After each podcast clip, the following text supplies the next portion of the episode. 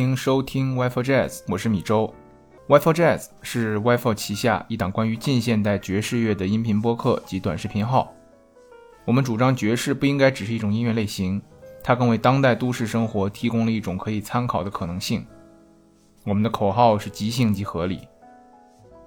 建议您使用小宇宙 APP、Apple Podcast、Spotify、网易云音乐收听我们的节目。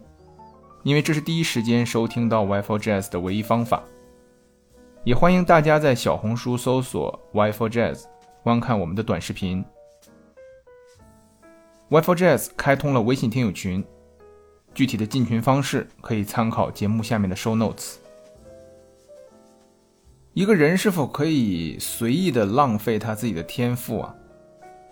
他是否能够摒弃？外界对于他的期待而去过他自己想要过的那种生活。换句话说，一个人怎么样使用自己的天赋，到底应该是谁说了算？这个听起来其实是一个很简单的问题。我们都会说，一个人的天赋当然是他自己的，他愿意浪费自己的天赋，当然是可以的。然而，对于一个爵士乐迷来讲，当我们得知有一位杰出的爵士音乐家自愿放弃音乐而选择另一种人生的时候，这个问题似乎听起来有没有那么简单啊？我们知道 Duke Ellington 大乐队的爵士长号手 John Sanders 决定从大乐队离开，然后转行去做牧师的时候，乐迷是一片哗然。那么 John Sanders 并不是第一个做这种事的人，在他之后啊，有另外一位爵士音乐家，背负了比 John Sanders 更重的期待。他本来是可以成为一代大师，但是却反反复复几度退出乐坛。他就是今天我们想要聊的 Tel Farlow。Tel Farlow 是一位美国的爵士吉他手，他1921年出生于美国的北卡罗来纳州。Farlow 其实从小并没有成为音乐家的打算，他一生基本上都没有经过任何的专业训练。我这儿所说的这个专业训练，其实并不只指音乐上面啊。还包括其他可以用来谋生的技巧，也就是这人基本上什么专业东西都没学过。他唯一接受过一点训练的，就是标志绘画。什么是标志绘画呢？就是就是给大街上画停车牌啊，去给别人的船上这个写船的代号啊，那种就是通用的标识的那种标识绘画。在爵士音乐家当中，很多还都是受了正统的音乐教育的，甚至很多是。呃，去学过、上过这种专业的音乐学院呢，就跟过大师啊，去学这些音乐的这些理论的。但是也不乏一些自学成才的人。但是 Telfarlo 这种自学成才呢，有点太传奇了。和许多爵士乐的吉他大师一样，Telfarlo 最早的启蒙老师是 Charlie Christian。据说啊，他是在二十一岁的时候，听到 Charlie Christian 的录音之后，才开始决定学习吉他。他只是跟着 Charlie Christian 的录音学习，用了不到一年的时间，就成为了一位专业的爵士吉他手，开始登台演出。你们可以想象一下，这是何种的天分，对吧？在 Tel Farlow 的音乐生涯的早期呢，他加入了传奇女爵士音乐家 Dardanelle 的三人乐团。Dardanelle 是一个很有意思的爵士音乐家，在那个年代啊。女性去做爵士音乐家其实并不多，而且作为乐队领袖呢，就更是凤毛麟角。一九四零年代早期，Dardanelle 跟 Joe Glaser 签约。如果大家之前听过我讲黑帮爵士乐阿尔卡彭的那期节目的话，就应该知道 Joe Glaser 手下最有名的爵士音乐家就是 Louis Armstrong。他是一个有着黑帮背景的铁腕爵士经纪人。虽然很强硬，但是如果你跟他合作，也就意味着成功了一半。跟 Joe Glaser 签约之后呢，Dardanelle 开始寻找乐手组建自己的乐队，因为他自己可以弹钢琴，而且可以弹战音琴，并且唱歌唱得非常好。他自己找来了贝斯手 Paul Edenfield 和吉他手 Tel Farlow。不得不说啊，Dardanelle 在当时找 Tel Farlow 的时候，看起来应该是一个很冒险的举动。如果我刚跟一个全美数一数二的经纪人签约，我是绝对不会找一个刚学了吉他没几年的新手一起组乐队的。但事实证明，Dardanelle 确实很有眼光。我们一起来听一下这个时候 Dardanelle 组建的三人乐团，包括 Tel Farlow 一起演奏的《September Song》。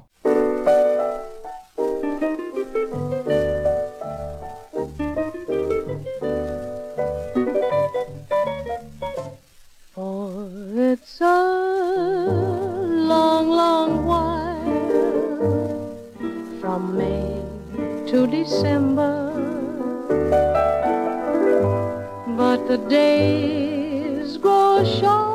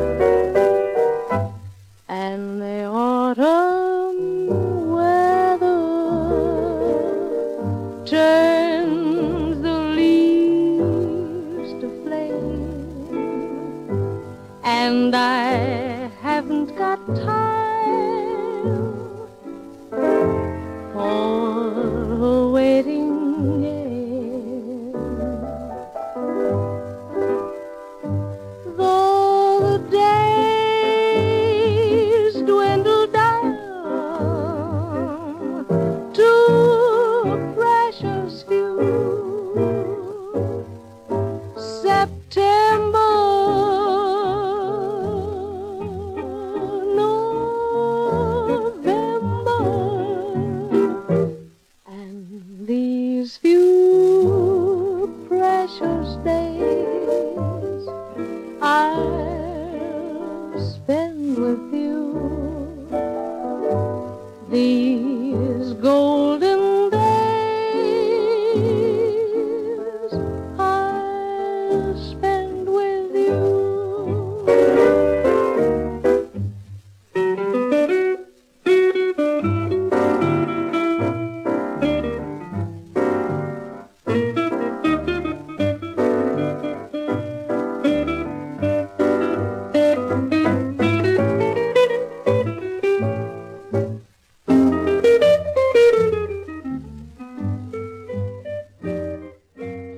Farlow 虽然是自学成才，然而他却有着那些科班出身的吉他手没有的脑洞。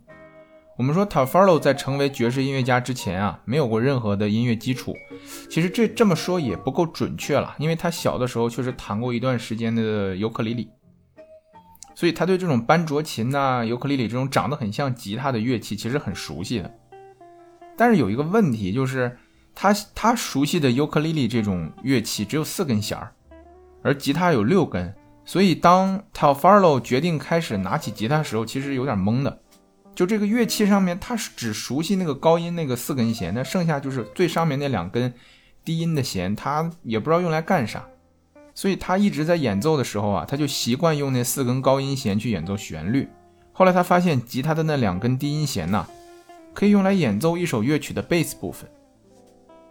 t a l f a r l o 有一个外号叫做“章鱼手”，因为他的手很大，他的大拇指甚至可以跨过那个吉他的把去按照最上面的那两根低音弦。所以说，对于 Tal Farlow 来讲，吉他在他的手里其实是两个乐器，一个是下面那四根高音弦，负责演奏旋律，他用左手的食指、中指、无名指、小指去演奏；另一个呢是上面的两根低音弦，负责演奏节奏，他用大拇指去搞。他有时候甚至会用右手去敲击那个吉他的琴把，他把吉他当一种这个打击乐器来用。也是因为他手很大的原因，他可以很快速的去切换这个吉他的品味，而且可以够到很多听起来不可思议的那个品味的跨度，这也就让 t a l f a r l o 的吉他听起来更加流畅。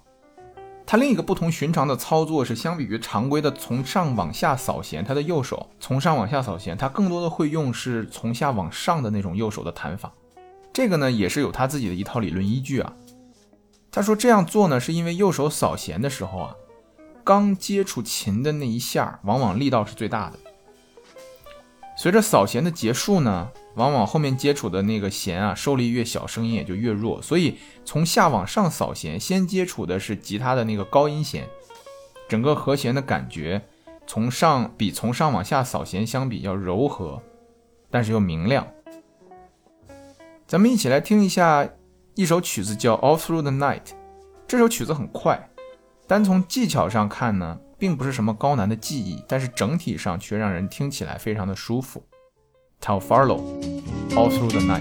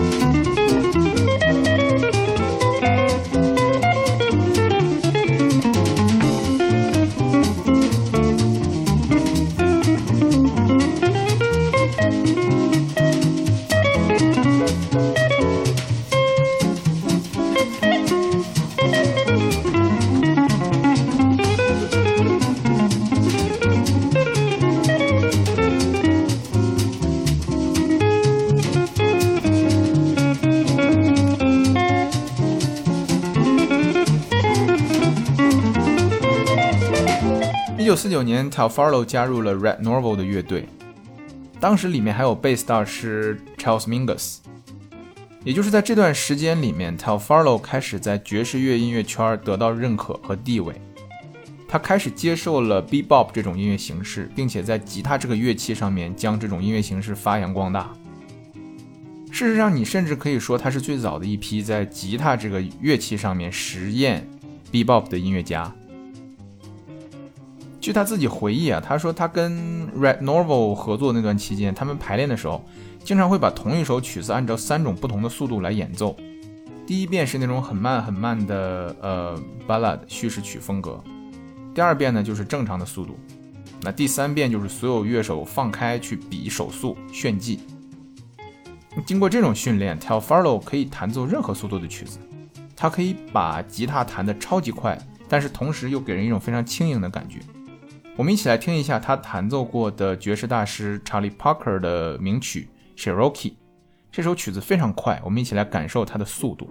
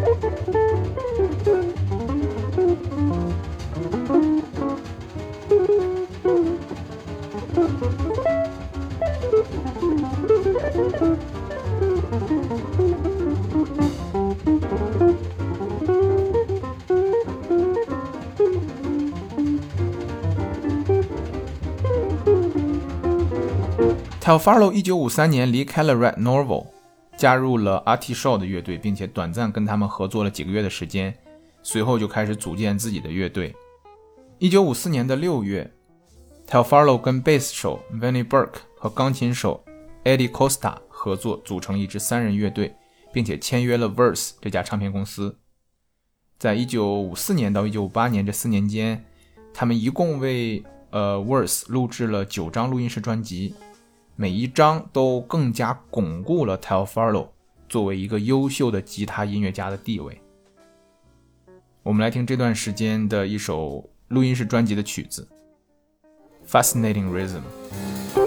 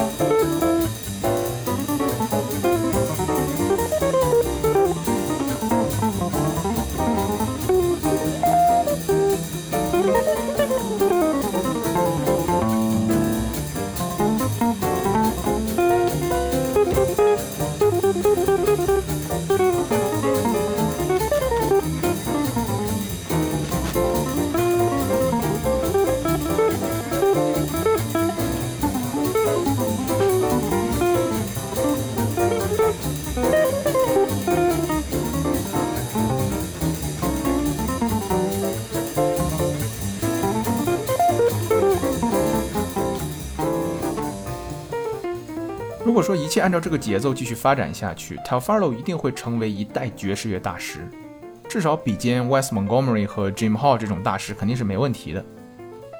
然而，在一九五八年 Telfarlo 结婚之后啊，他突然做了一个决定，让所有人都感到非常意外。他决定退出当时的爵士乐坛，他和妻子离开了纽约，搬去了新泽西州的一个海边，过起了一种类似于半隐居的生活。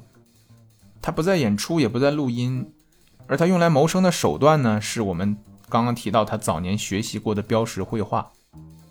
他会去街上帮一些商场画停车场的标指示牌儿，也会去帮一些渔夫呢去把他们的船的名字画在船上。那么，相比于爵士乐来说啊，标识绘画可能甚至都没有办法被称作是艺术。然而，从 t e l Farlow 本身来讲，这却能让他的生活觉得让他自己觉得他生活更开心。在音乐上呢，他只是在一些本地的俱乐部偶尔去演出。表现的就像一个非常普通的吉他爱好者而已。有很多人来找 t e l Follow 让他复出，让他去录音、去表演，但是都被他拒绝了。他对于舞台似乎一瞬间就没有了热情，甚至似乎从来都没有过热情。不论他曾经的这些乐迷们怎么样去呼唤他，他都不为所动。看上去啊，似乎一个爵士大师就这样主动放弃了自己的音乐事业。在之前啊，他需要不断的去巡演，但他非常讨厌旅行，甚至有一些记者气急败坏的在报纸上说他这种行为相当自私，这种指责他，他也从来不为所动。在隐退的这段时间呢，他除了画广告牌之外，做的跟音乐相关的唯一一件事，可能就是教当地的一些小学生弹吉他。在这段期间，他有短暂的复出过两三次，但是又马上的沉寂下去，直到一九六九年。他又正式的宣布复出，同时推出了一张专辑，就叫做《The Return of t e l Follow》，t e l Follow 的回归。这张专辑中，我们能够听到 t e l Follow 在和弦的处理上更加丰富，用一把吉他甚至弹出了一个乐队的感觉。那从技巧上呢，Telfarlo 也引入了更多吉他可以制造的声音。Telfarlo，my romance.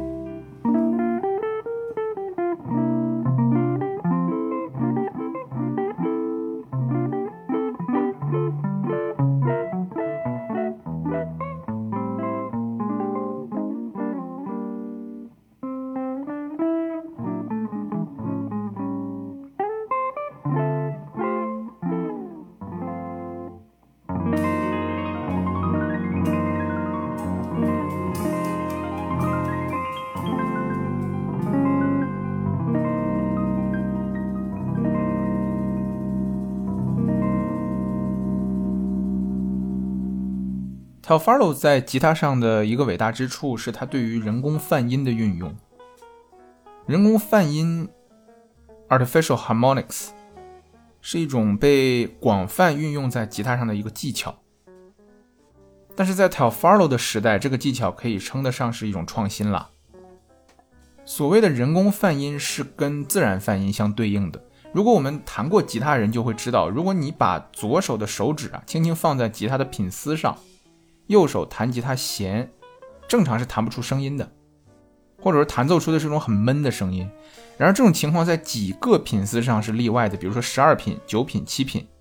那如果你把手指放在这几个品丝上，弹出来的声音是非常奇妙的，与平时吉他的声音音色完全不同。那么在这几个位置上呢，其中十二品的音色最明显也最明亮。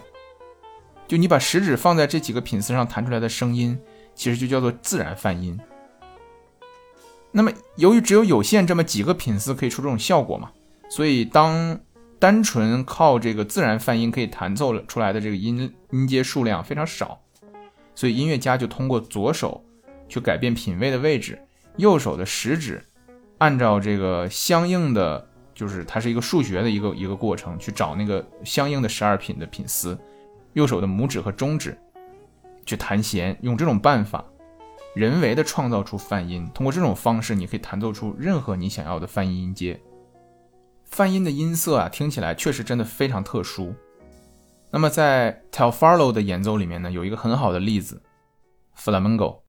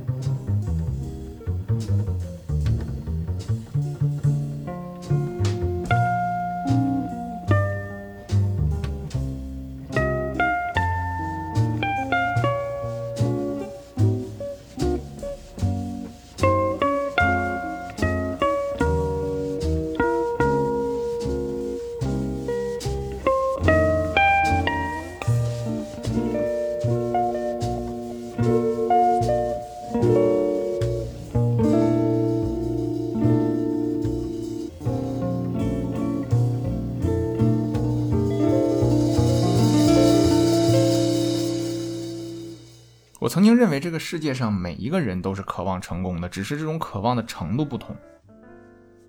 如果一个人有着 t e l f a r l o 在吉他上的那种天赋，那么他一定会去追求成为一个成功的音乐家。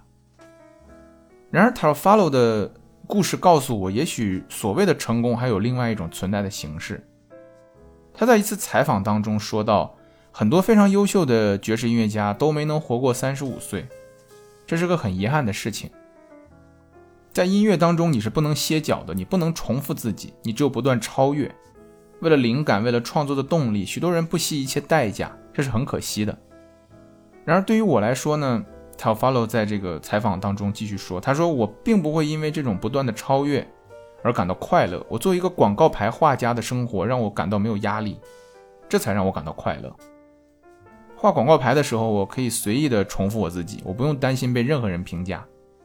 除了音乐之外，我的人生还有别的让我更快乐的事情。怎么说呢？反正作为爵士乐迷来讲，我仍然觉得 Tel Follow 的人生没有能够全情去投入到演奏爵士乐当中，是一件非常可惜的事情。但是我又十分理解他的这个选择。所以，我们回到开头那个问题：一个人是否有权利浪费掉自己的天赋？他是否可以摒弃外界对他的这种期待，去过他自己想要的生活呢？我最喜欢的一首 Tel Follow 的曲子是他演奏的爵士标准曲《Misty》。他在演奏这首曲子的时候，对和弦的关注程度是如此之高，以至于以至于他根本就没有节拍。曲子的节拍不准啊，往往是演奏的大忌。但是在 Tel Follow 独奏这首曲子的时候，他用极其华丽的和弦从头到尾装点了整个的曲子。你会发现节拍变得不重要了，就好像你去一个一个房子的客厅，这个客厅的装修显得如此华丽，以至于这个客厅是否有客人来，甚至它有没有沙发都已经不重要了。t a l f a r l o Misty，祝大家晚安。